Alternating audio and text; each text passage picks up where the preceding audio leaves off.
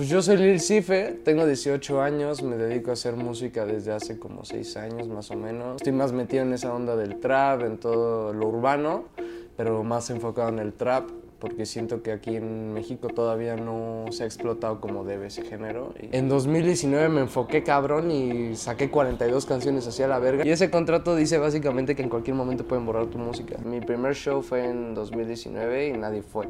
Yo no me meto pastillas porque he sabido mucha gente que ha estado cercana a mí, que los he visto a punto de morir por drogarse y todas esas cosas. Yo no me meto pastillas. Te mando un saludo, Rito. en el momento en el que Rito estaba pegando más, yo dije, a la verga, yo a mí no me gusta su música. Mi familia es mi mayor hater, por eso ya no... O sea, si ya si me tira otro güey, pues al día siguiente voy a grabar mi videoclip y pues que me asaltan. Y sacan una pistola y así, a la verga. Y yo, fuck.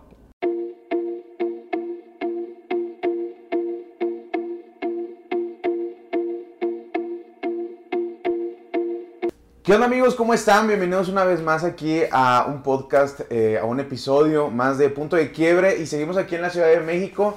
Pues como eh, ya lo vieron en, el episodio pasado, estuvimos con el buen Red Liva que ahí nos, platicó un poquito de su música y también lo conocí por primera vez, este, nada más habíamos hablado y es lo mismo con este invitado que ya vieron el tráiler y ya vieron cómo, eh, quién es aquí en el título de, del video. Entonces... Quiero darle una bienvenida aquí a Lil Cife. Es Lil Cife, ¿verdad? Lil Cife, Lil Cife, ¿cómo estás, hermano? Mucha Gracias gente se confunde, de hecho, de ese tema, pero es Lil Cife. Lil Cife, amigo, es un gusto conocerte. Ya había escuchado tu música, estábamos platicando un poquito antes de eso. Y es la primera vez que nos vemos por aquí. ¿Cómo has estado? Pues muy bien, demasiado bien. Te conocí en el evento de la Trap House. Ajá, sí. Ahí ah, hablamos, conversamos un poco. No, sí, siempre estoy fumado, pero me acuerdo de todo, me acuerdo de todo. Ok, ok. Pero sí, conversamos un poco y de la nada ya coincidimos y aquí estamos. Oye, pues eh, pues vamos a darle una platiquita. Antes de, que empiece el video, recuerden que si no acaban de ver esta entrevista, también está en Spotify por si la pueden escuchar. Está este episodio y los demás ahí nos pueden escuchar igual como punto de quiebre. Y listo, ¿listo para la plática o qué? Sí. Pues si quieres, preséntate ahí en la cámara de quién eres, qué haces, cuántos años tienes. Pues yo soy Lil Cife, tengo 18 años, me dedico a hacer música desde hace como 6 años más o menos. Eh, estoy más metido en esa onda del trap, en todo lo urbano, pero más enfocado en el trap porque siento que aquí en México todavía no se ha explotado como debe ese género y pues me gustaría darle más continuidad al género, ¿no? Fíjate que como comentabas también hace ratito, em, yo te conocí personalmente en la Trap House hace unos meses, no, sí, hace un mes más o menos hubo un evento ahí en la Trap House que estuvo el buen John Dupe. Este, y a mí en lo personal me había invitado un homie que se llama Soul for Sale, saludos a Soul for Sale de allá de Saltillo este, que fue uno de los que abrió el evento. Eh, y también pues, se presentó, mi, pues, ya conozco a John Dupe, estuvo ahí también acompañándolo Mau Corona, también un compa. Y Giancarlo, el JCBG, el hermanito de, de Barry Bautista, también estuvo por ahí. Ah. Este, y fue cuando me di cuenta que en el flyer estabas tú, cosa que yo ya te había conocido, como te comentaba hace ratito, porque el algoritmo Spotify pues sacó tu rola, que es buenísima. Vayan a escuchar la de Diva la neta está, está muy buena y fue cuando empezamos a hablar, ¿no? Que fue que te contacté y todo ese, todo ese rollo. Pues, pero cuéntame, bro, ¿cómo, cómo te has sentido? ¿Cómo, cómo entraste aquí en la música, de todo ese rollo? Tienes 18 años, estás bien morro. pues nada, empecé en la música hace en 2017, más o menos. Comencé a improvisar antes, como en 2016, porque comencé a ver las batallas de freestyle y todo ese tema y me interesó muchísimo. Me las mostró un amigo por llamada dije, a la verga, me gusta este pedo. Y un mes después ya me estaba lanzando a los parques a competir, a ver si le daba. Obviamente no le daban nada, no, o sea, sí, sí, no rimaba nada. Ok, ok. Era muy difícil para mí, pero decía como, o sea, se me da como más el flow, el hacer flow, el hacer todo eso. Entonces no pasó ni un año, dos años que dejé de improvisar y dije, me voy a enfocar a hacer música. Y a veces hago canciones freestyleando, gracias a eso que estuve freestyleando. Hasta un tiempo, sí estuve como dos años improvisando y eso me dio como más a conocer.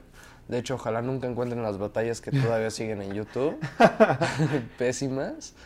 Pero Fue buen momento, la neta fue, estuvo divertido. Hace poquito, bueno, no hace poquito, pero conozco también un artista aquí en México que se llama Gatsby y Vainilla Milkshake. No sé si has escuchado Sí. de ellos. De hecho, el Gatsby es uno de los que estaban conmigo en el Ajá. parque freestyleando. Es uno, o sea, él le caía justo, creo que sí es, es uno de chinos, ¿no? Sí, Emanuel se llama, ahora Sí. se llama Gatsby. Sí. Este, pero sí, o sea, me contaba eso porque siempre que hablan de batallas de aquí en México, ese vato siempre, no, yo estuve ahí, cualquiera que te hable, yo estuve ahí metido también. Sí, lo cono o sea, estaba, siempre le caía collo, o sea, Ajá. ahí era donde comenzamos a freestylear y todo el pedo. Y un día, de yo conocí porque antes quería hacer videos en YouTube y todo eso, como que encima era siempre lo dejaba, o sea, me iba bien en algo, lo dejaba, me iba bien en algo, lo dejaba. Como que este pedo fue la única cosa en la que sí me enfoqué y sí metí mi dedo y ahí lo dejé. Pero, o sea, llegó a mí un amigo que se llama Richo, que le mando un shout out, eh, que él formó Urban Music. Ok. Y pues Richo me invitó a grabar una canción, todo bien. Se terminó borrando la canción, o No, sea, ¿por qué? la- pues, no sé, yo creo que era una mierda y le dijo a la verga, no se la voy a mostrar ni Ah, siquiera. ok, ok, ok. Y dije, me voy a comenzar a grabar yo en mi cuarto. Y comencé a grabar, comencé a poco a poco aprenderme a producir. Ujú. Y hasta ahorita hay muchas canciones que ahorita están afuera y son producidas por mí. Ah, la- O o sea, sea, estás ahí metido. Sí, la mayoría de las canciones son producidas por mí. Algunas son mixeadas por DJ o por Seven Bracy, que son mi equipo de trabajo. Que con ellos formo la crew de Cami Records, que es como una disquera que estoy formando para en un futuro, cuando ya tenga más seguidores, poder ayudar a más artistas. Pero eso vamos a llegar después. Pero, eh, y ya le di continuidad. En 2019 me enfoqué cabrón y saqué 42 canciones hacia la verga. Ni me había dado cuenta hasta 42. hace... Ajá, hasta hace como una semana. Y dije, "Oh, fuck, 42 canciones y no... O sea, no generaba ni mil pesos en todo el año. Entonces yo era muy feliz haciéndolo. ¿sabes? Ok, ok. Y eso es lo que me ha seguido como manteniendo así. Oye, pero fíjate que ayer estuve con, con este Red, Red Liva, este, y tienen una canción, ¿no? Juntos, la de AO, AO, sí, o A. no, AO. AO, sí, este, y también me he dado cuenta por ahí, o sea, tiene buenos oyentes mensuales este, este Liva, este, me gusta mucho su proyecto, la neta está muy, muy, muy, muy pegajoso, algunas canciones que tiene por ahí. Sí. Y luego es- has estado posteando últimamente en Instagram, porque también por ahí he estado al pendiente. Oye, cada día, has, bueno, te ha ido bien, ¿no? Ahorita, Sí. a la semana pasada tenías como 10 mil escuchas o 9 mil por ahí, y ahorita ya, ¿cuántos tienes? 17 mil a O sea, como que cada 18 día subes mil. Sí, sí estuve un tiempo subiendo de que mil, pero fue porque antes de, hace como dos semanas, borraron mi catálogo, hace un mes o algo así. Ah, sí vi que estabas ahí con, con una distribuidora. Ajá, con, no vamos a nombrarla ya, pero... Oye, sí, qué coraje, ¿no, güey? Sí, la y encima leí el contrato, que firmas un contrato que dices, esto no importa porque este contrato no es serio. Exacto. Y ese contrato dice básicamente que en cualquier momento pueden borrar tu música. O sea, así te puede Mm. Cosas creer. que no nos damos cuenta a veces, ¿no? Sí, siendo artista independiente así aprendes, o sea, Ok. Cagándole, cagándole, cagándola, pero está chido, o sea, disfrutas ya. Oye, ¿cómo fue todo ese rollo? O sea, ¿cómo lo recuperaste? ¿Cómo volviste? Pues eh, un amigo que se llama Bitcan, que te le mando un saludo también, eh, pues Bitcan no hace música ni nada, pero siempre ha estado con nosotros, siempre ha estado apoyándonos, siempre ha estado como en la crew. Y ese güey cuando vio mi desesperación de cuando me borraron las canciones en putiza, o sea, checó amigos y todo ese pedo, que sí lo vamos a nombrar porque... Sí. Gracias. Pero pues a mí recuperó toda mi música ya con un código que si pierden su música solo recuperan el ISRC o algo Sí, así. es el- como el, es el código que te da en las distribuidoras para que puedas tener tus canciones. Sí, es como un código donde lo vas a poder pasar de plataforma. También en algún momento si quieres pasarla, háganlo, la neta. Oye, mira, tú como artista independiente, yo también estoy trabajando allá en Saltillo. Yo soy de, bueno, yo soy de aquí en la Ciudad de México, pero trabajo allá en Saltillo, Coahuila. Eh, y tengo una casa productora que soy promotor de eventos, hago eventos urbanos y de música electrónica. Eh, mi nombre se llamaba como una- un, un- un colectivo de aquí en México, que luego ahorita te digo, para, para tampoco nombrarlos. Tuve que cambiarle el nombre este, porque yo no sabía la repercusión que iba a tener allá en Saltillo. O sea, sí hubo varias gente que estuvo al pendiente. Y ahorita estoy trabajando con varios artistas emergentes que también le están dando duro al, al trap, al reggaetón, a muchas cosas. ¿Tú qué consejo le puedes dar como pasan este tipo de situaciones, este tipo de situaciones que a veces no nos damos cuenta en las distribuidoras o en otras cosas, tú como artista independiente, ¿qué es lo que tú les puedes dar de consejo a ellos, a los artistas que están empezando? Yo el consejo que les puedo dar es que la neta, o sea, enfóquense en, o sea, en arriesgarse. O sea, siempre, todo, todo el tiempo se van a estar arriesgando si se meten en este pedo y es el chiste, la neta. O sea, te arriesgas, eh, si la cagas, aprendes de ello, lo puedes volver a intentar pero el hecho es que te aferres y no son, no, porque hay mucha gente que se queda en el pensamiento de, ¿y qué tal si fallo? ¿Qué tal si tal? Y mejor ya no hace nada. Entonces, pues ¿cómo vas a saber si vas a fallar si no, ni siquiera lo intentas? Y eso a mucha gente le pasa. Ese es el consejo que yo les podría dar. O sea, que la neta, sí, búsquenlo. ¿Te has, desesperado en este transcurso de tu carrera desde los 19, ¿qué? ¿2007? Sí.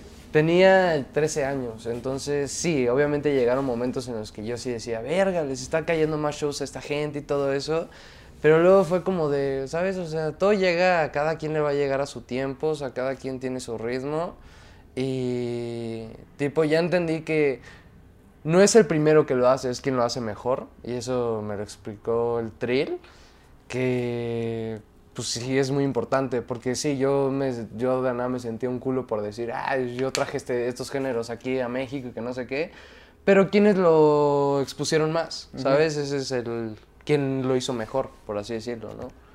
Entonces, no sé, o sea... Tú como artista independiente, ¿cómo ves la, la escena urbana aquí en, en, México? Porque yo estoy, vivo en una provincia y allá nos llega todo un poco más tarde.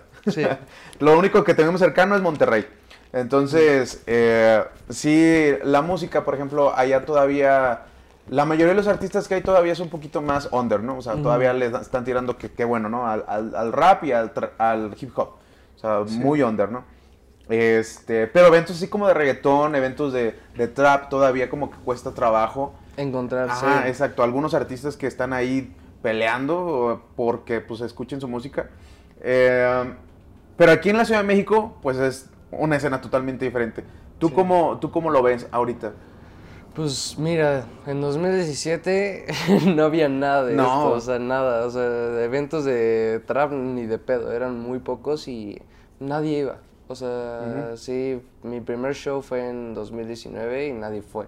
O sea, fueron de que muy poca gente, muchos raperos que están en la escena ahorita eh, estaban ahí dando también su primer show a todo eso. Entonces como que está cagado porque todos han comenzado a crecer juntos. Y tipo la Trap House, para mí se me hace un evento que la neta lo está haciendo muy bien. Hay mucha gente que lo critica, que lo que sea, pero para mí, sea, sea, tú estás haciendo eso, no. Ellos lo están haciendo, entonces, ¿qué es lo que Fíjate que yo me encontraba mucho Bueno, ahora que yo vine aquí a ese evento, al de la Trap House, yo subí muchos videos y tengo mucha gente eh, agregados que están haciendo según algo eh, y no me da, eh, pues me, me, vale, ¿no? Porque pues son muy criticones, güey. Y la neta cuando subí videos, a todos, güey, me empezaron a ese güey que, y ahí dicen que son trappers y la chingada. Y así le llovieron comentarios a todos, desde a Dupe, contigo, con una chava que no sé cómo se llama también, que también estaba cantando. Este, y yo dije, verga, güey, ¿de dónde sale tanto hate? Y luego de aquí de Saltillo, que no demerito a la ciudad ni a los artistas, pero bueno, ahí te das cuenta la mentalidad de cada uno, ¿no? Y de hecho hubo alguien que ayer le comentaba a Red Liva que cuando subí una canción de él, eh, también le tiró, ¿no? Que es un artista. O sea, Red Liva tiene 18 mil oyentes mensuales y al vato que le estaba tirando tenía 30, ¿no? 30 oyentes mensuales. Que digo, pa'l vato, o sea... Sí, o sea, yo siento que pasa mucho que hay mucha frustración en esta escena porque hay muchos que tampoco... Hay gente que la neta tiene la personalidad de artista y se nota muy chingo. O sea, Liva se me hace... O sea, no es de esos artistas introvertidos y todo eso. Es de esos artistas que sí es introvertido, pero es cagado, es abierto, es lindo el güey. Eh, no sé, y hay muchos que tienen, que son músicos, o sea, y son una verga, pueden ser una verga tocando el piano, la batería, todo es cantando, lo que sea, pero no tienen ese... Esa chispa, ese ángel. De verlo como también el chiste de negocio, todo eso tampoco lo ven. Pues, o sea, sí, mucha gente aquí en México era como de, no, yo nunca me voy a vender y que no sé qué, es una disquera. Y al final tienes que comer, no comes de que la gente baile. O sea, sí, no comes de, amor. Del amor al arte, la verdad, sinceramente. Sí, no, no comes de eso ni de pedo. Entonces, pues no sé, o sea, siento que ha cambiado ya todo eso como más y hay obviamente que mucha frustración de a los artistas que sí les está yendo bien. Eh, pero no sé, o sea, siento que sí hay lugar para todos. O sea, en Estados Unidos lo puedes ver, puedes escuchar un chingo de raperos que suenan igual, pero aún así todos tienen su fama y todos tienen por, y destacan por algo, pero es justo porque es una escena muy diferente y esa es la escena que pues, siento que debería ser, o sea, sin dejar a nadie atrás, sin todo eso, siento que ya después se van uniendo y van diciendo como, este sube y este no. O sea, como que justo a este lo ayudamos a pegar y este Ok, ok. Y ahora tú ya, en lo personal, aquí ya con tu, con tu proyecto, con tu propuesta musical, ¿qué es lo que quieres hacer diferente? ¿O por qué la gente tiene que ir a buscar a Lil, a Lil Cife para ahí en Spotify? O sea, ¿qué es lo que tú crees que estás haciendo para que la gente te escuche? Porque pues no sé, o sea, a mí me pasaba mucho que antes decía, voy a hablar de drogas, voy a hablar de armas y voy a hablar de todo eso. y hasta hace como, hasta el año pasado, hasta estos, estos tiempos, la neta, pues siento que quiero llevar algo real, no voy a vender el trap de armas. En algún momento tendré armas. Pero eh, pero... Porque hashtag México, ¿no? pero, ¿sabes? O sea, sí tengo muchas experiencias con esas cosas. O sea, hay, no sé, o sea, como yo no me meto pastillas porque he sabido mucha gente que ha estado cercana a mí, que los he visto a punto de morir por drogarse y todas esas cosas. Yo no me meto pastillas. Yo solo me meto hierba y todo bien pero también otras experiencias como, sí, más de morro, o sea, porque mucha gente dice como, no, pues tú no eres de barrio, que no sé qué, o sea, sí, pero hay una historia, de siempre, sí. Ajá, hay una historia más detrás de todo eso, pero yo de morrito, o sea, bueno, sí, no vivo en una zona mala, la neta, pero yo no tengo varo, o sea, yo no lo veo así, yo no tengo varo. Eh, muchas veces no he comido, o sea, en días de que no me he quedado sin comer diario, así todo el día completo y ahí es donde digo, eh, sí tengo esa necesidad y también de morro sí vivía en... pues cada quien tiene sus experiencias, ¿no? Que de ahí saca el, contenido. Y siento que tengo algo que contar. O sea, y ahí siento que justo ayer me tocó conocer a un... ya en llamada, porque encontré un Discord ya nada, vi, eh, lo vi ese güey y dije, este güey me sigue, lo voy a caer de sorpresa y le caí y ya platiqué un poco con él y no, el güey de que no, tú me inspiraste a empezar y todo eso, entonces digo, sí tengo algo que contar y sí tengo algo que reflejar. Quizás de esta, en este momento no he podido todavía sacarlo mejor porque también estoy trabajando personalmente en mí, soy un adolescente. Claro. entonces, pues nada, estoy poco a poco sacándolo y sí siento que la gente poco a poco se ha dado cuenta. Fíjate que tocaste, bueno, hace poquito escuché en un podcast también que estaba escuchando que invitaron a Dan Cruz, que también yo entrevisté hace muchos años a Dan Cruz cuando empezó, este, y él decía que también le, le, tiraban mucho antes a él por querer meterse en el trap, en el trap, en el reggaetón y todo eso, sin hacer un chavo de, de barrio, ¿no? Ni de todo eso. La gente no. Sí, pero bueno, ahorita ya con todo lo que le ha pasado alrededor, yo creo que ya tiene más historias que contar alrededor de eso. Pero como si hay una... Un, como hay siempre un juicio para la gente que hace este tipo de música. Este... Porque como que te limitan, ¿no? Como que te quieren encerrar. Pero salen proyectos como los tuyos que también tienen historias que contar y lo, es lo más interesante. ¿Cómo te sientes ahorita, ahorita como Lil Cife, ahorita 2023? ¿Cómo te sientes con tu proyecto? ¿Cómo, cómo lo ves?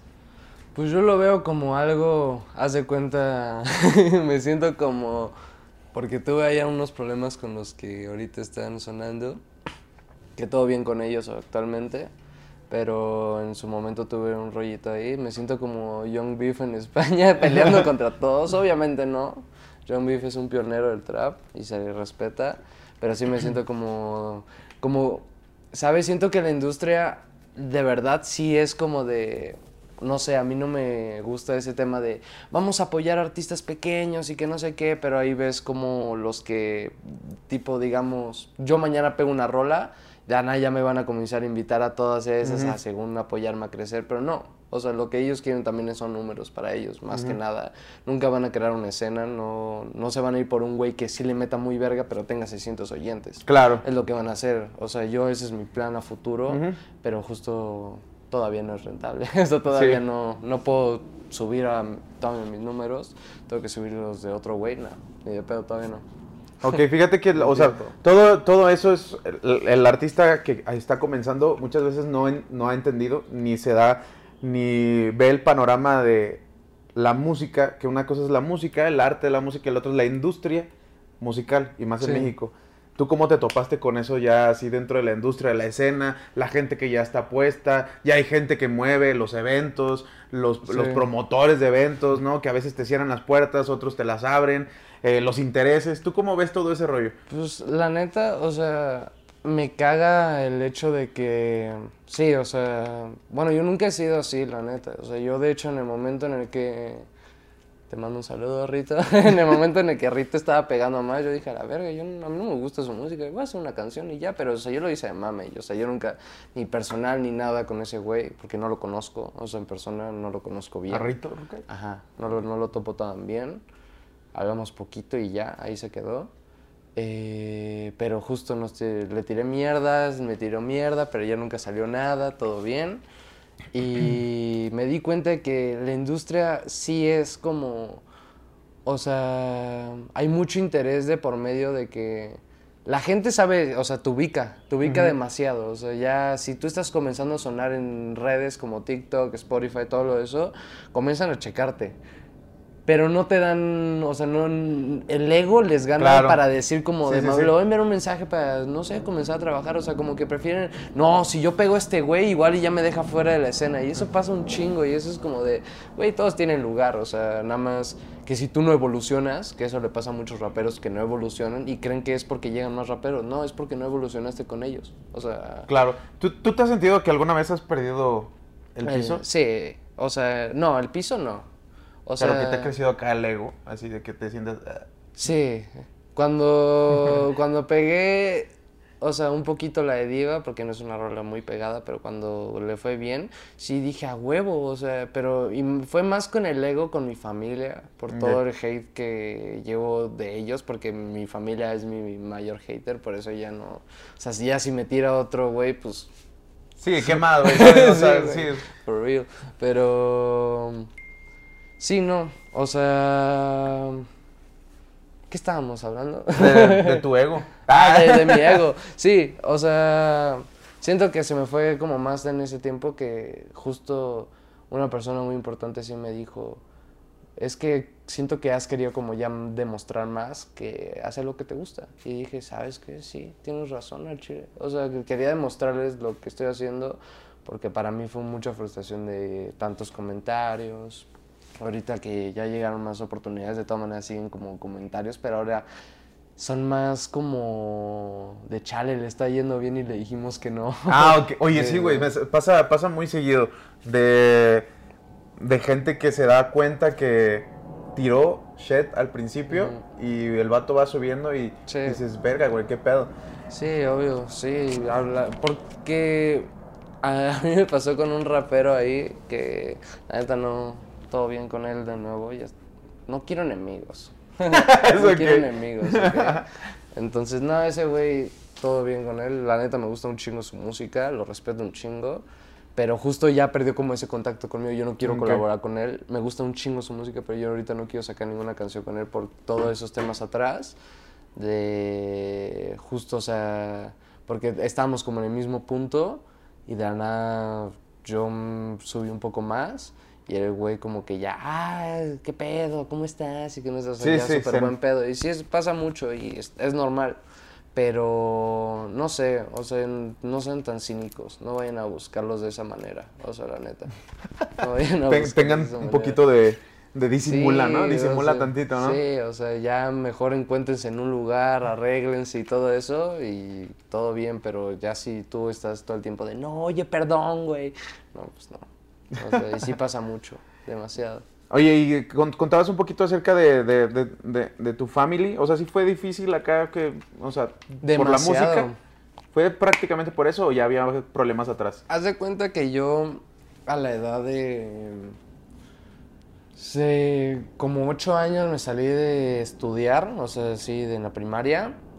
Y ya lo volví a retomar como más a los 11 años y todo ese pedo. Ya entré a secundaria, todo bien. Eh, y la neta, pues, pues con mis jefes fue como, en un momento yo faltaba mucho. pero yo hacía música ya, ya, ya había empezado. Yo faltaba mucho y mi jefe sí me dijo como, bueno, ya me hablaron los directores para que me iban a sacar, me iban a hacer firmar una madre, me quedé, pero al día siguiente me llama mi prima y me dice, oye, conseguí un güey que te puede grabar un videoclip y que no sé qué, y yo, ah, huevo, madre, y yo, sí, yo sí. mi primer videoclip a Sí, huevo. Y pues ya, le dije, oye papá, voy a faltar, voy a usar mi falta, porque me dieron dos faltas al mes. Y dije, voy a usar mi falta. Y pues obviamente le envergó un chingo, me sacó de la escuela ese día. Al día siguiente voy a grabar mi videoclip y pues que me asaltan. No, Con ma. mi primo, sí, todo. O sea, estaban grabando el videoclip antes de empezar o después. Eh, fue, ya estábamos en Grabando. grabación, o sea, estábamos grabándolo y de hecho yo estaba, estaba más morrito y comenzaba a fumar mota. Entonces, pues, se me palideó cabrón ese pedo porque pues sí, imagínate. estábamos grabando en UNAM, todo bien, todo chill, y de la nada a lo lejos va, veo a dos güeyes así caminando y gritándonos. Me les quedo viendo así como, ¿qué pedo? Nos quedamos parando viendo. Se nosotros. acercan y sacan una pistola y así, a la verga. Y yo, fuck. Y pues ya, saqué todo lo que tenía aquí. Le iba a dar mi celular, se volteó el güey y dije, ¡y mamaste! Sí, a huevo. Pero así entregué lo de mi primo. ok, Eso sí se lo chingaron. Chale, güey. Y luego pues, la cagotiza del, de, Sí, después, ¿no? no, sí, ya después estuve como un año sin hablar con mi papá. O sea, sí, de que... Y to- normalmente cuando se divorciaron mis papás, yo veía a mi papá cada domingo. Entonces, pues ya, se acabó y yo sí veía como mi hermano se iba y todo eso. Y yo en los domingos me quedaba ahí, me comencé a juntar como más en... a rapear en Sí, el sí, sí. parque, me fui a todas esas madres.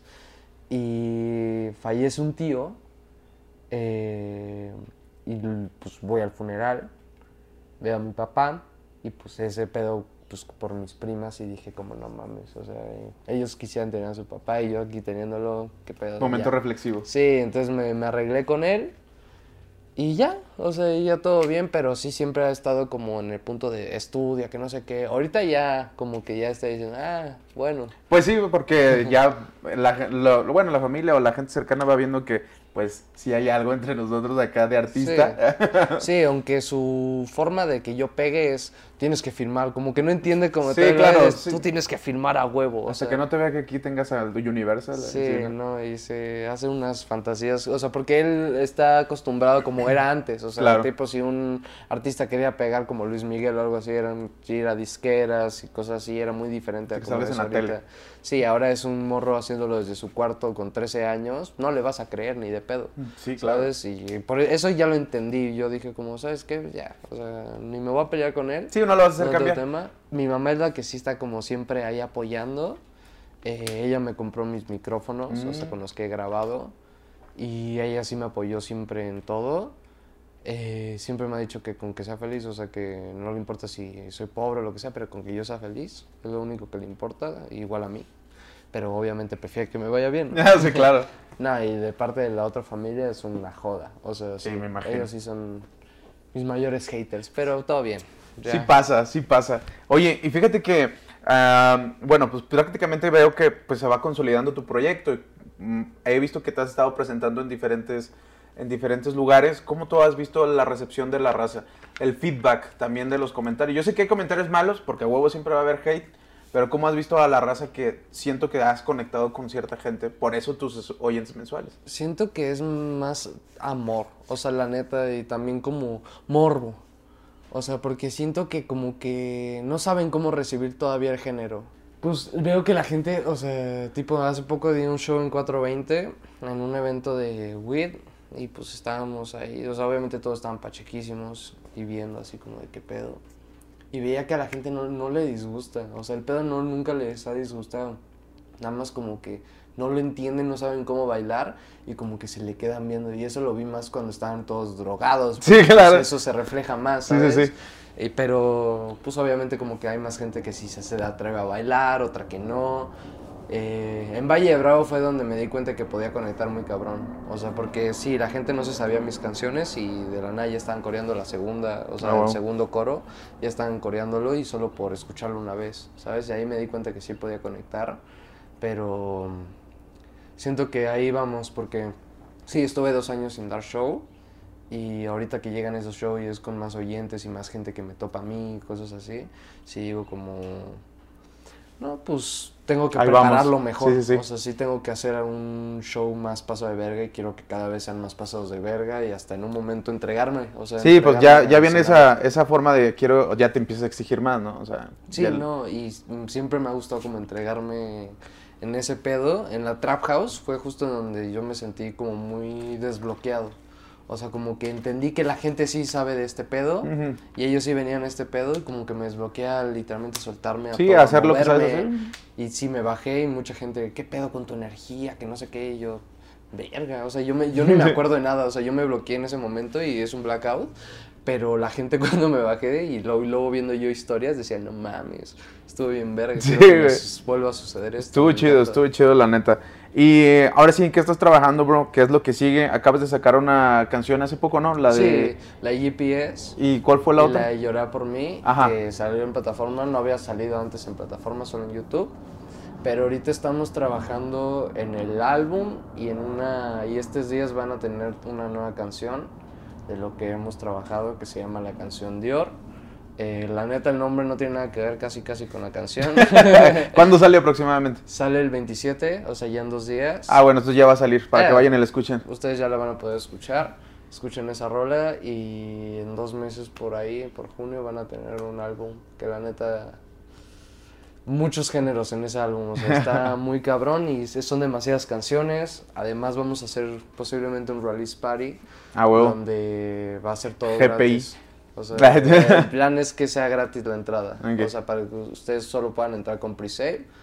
eh, guardan la canción y vamos a estar ahí. O sea, sí, algo más íntimo también. O sea, como sí, salir, platicar con todos y lo que sea.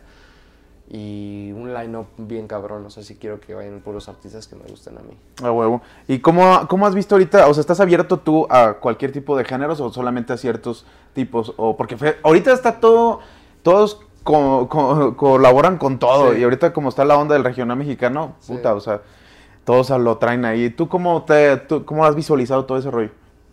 Pues a mí la neta es que cada canción es como que me vibra, o sea, la neta, si hago una canción es porque la instrumental me llamó, la instrumental ya me llamó y voy a darle a ese género como, o sea, como más o menos se pueda dar, pero siempre es a mi estilo, es algo que ayer mi, se- mi el que, bueno, el que hablé con él en Discord me platicó, que él, o sea, sí espera de la nada encontrar con mis canciones el mismo género que hacen ellos, pero sabe que va a ser de otra manera muy diferente. O sea, que va a ser el mismo género, pero de otra manera muy diferente si lo, si lo hago yo. Entonces, pues sí, o sea, eso es lo que... ¿Qué? Oye, y así para estar terminando y cerrando, estabas platicando hace, al principio que tienes ahí como la idea también de crear algo para apoyar a la raza y todo eso. Sí. Algo que puedas platicar así súper rápido. O sea, mi plan es que en un futuro, o sea, para ser más exactos, yo creo que como en un año o dos años, eh, ya que esté más Consolidado. en el país, eh, sí buscar artistas pequeños, o sea, sí artistas que justo nadie tope, de mil oyentes, 600 oyentes, quien sea, pero que le meta chido y tenga ganas de trabajar. O sea, sí, porque yo tengo amigos que están en la música, pero luego no los veo tan enfocados. No por eso significa que yo voy a colaborar con ellos. O sea, yo sí que mi plan es buscar a güeyes que sí lo quieran, que sí tengan. Sí, que tengan la disciplina. Ujú. Ujú. Y yo no tengo disciplina en nada, pero para que yo tenga disciplina en algo es como. Sí, Si claro. quieres algo en serio, o sea, justo dejas todo. Sí, fíjate que ahorita pues yo estoy coachando. Me dicen manager, pero yo no soy manager. Manager. Ah, que tenemos aquí también. a mi manager, la Double F. Aquí estuvo acá este, conectando también. Este, pues soy como que también el que ando ahí atrás de ellos y coachándolos, coachándolos para, porque pues no tengo curso de management ni nada de eso, pero pues tengo ahí como la noción de Sí. la logística y todo ese rollo y, y a veces siento que se pierden en el hobby, como en vez de verlo como algo Sí, si realmente quieren serio. vivir, ¿no? O sea, sí, y tipo a mí sí me ha pasado que ya he dejado relaciones, he dejado, dejé la escuela justo por eso, o sea, he mandado a la verga un chingo de amigos, o sea, porque sí, me pasa que muchos amigos me escriben como, hey, vamos a salir a hacer esto, y es como de verga, yo no quiero salir solo a fumar, platicar y cotorrear, yo quiero que si salimos, sea para, no sé, o sea, Que enfocarnos salga algo. Sí, o sea, sí, justo porque el tiempo es muy valioso y sí se ve. O sea, sí se ve en quién le mete huevos y en quién literalmente desaparece un tiempo y de nada desaparece. Sí, Y güey. así, y pasa con muchos artistas y aquí en México mucho.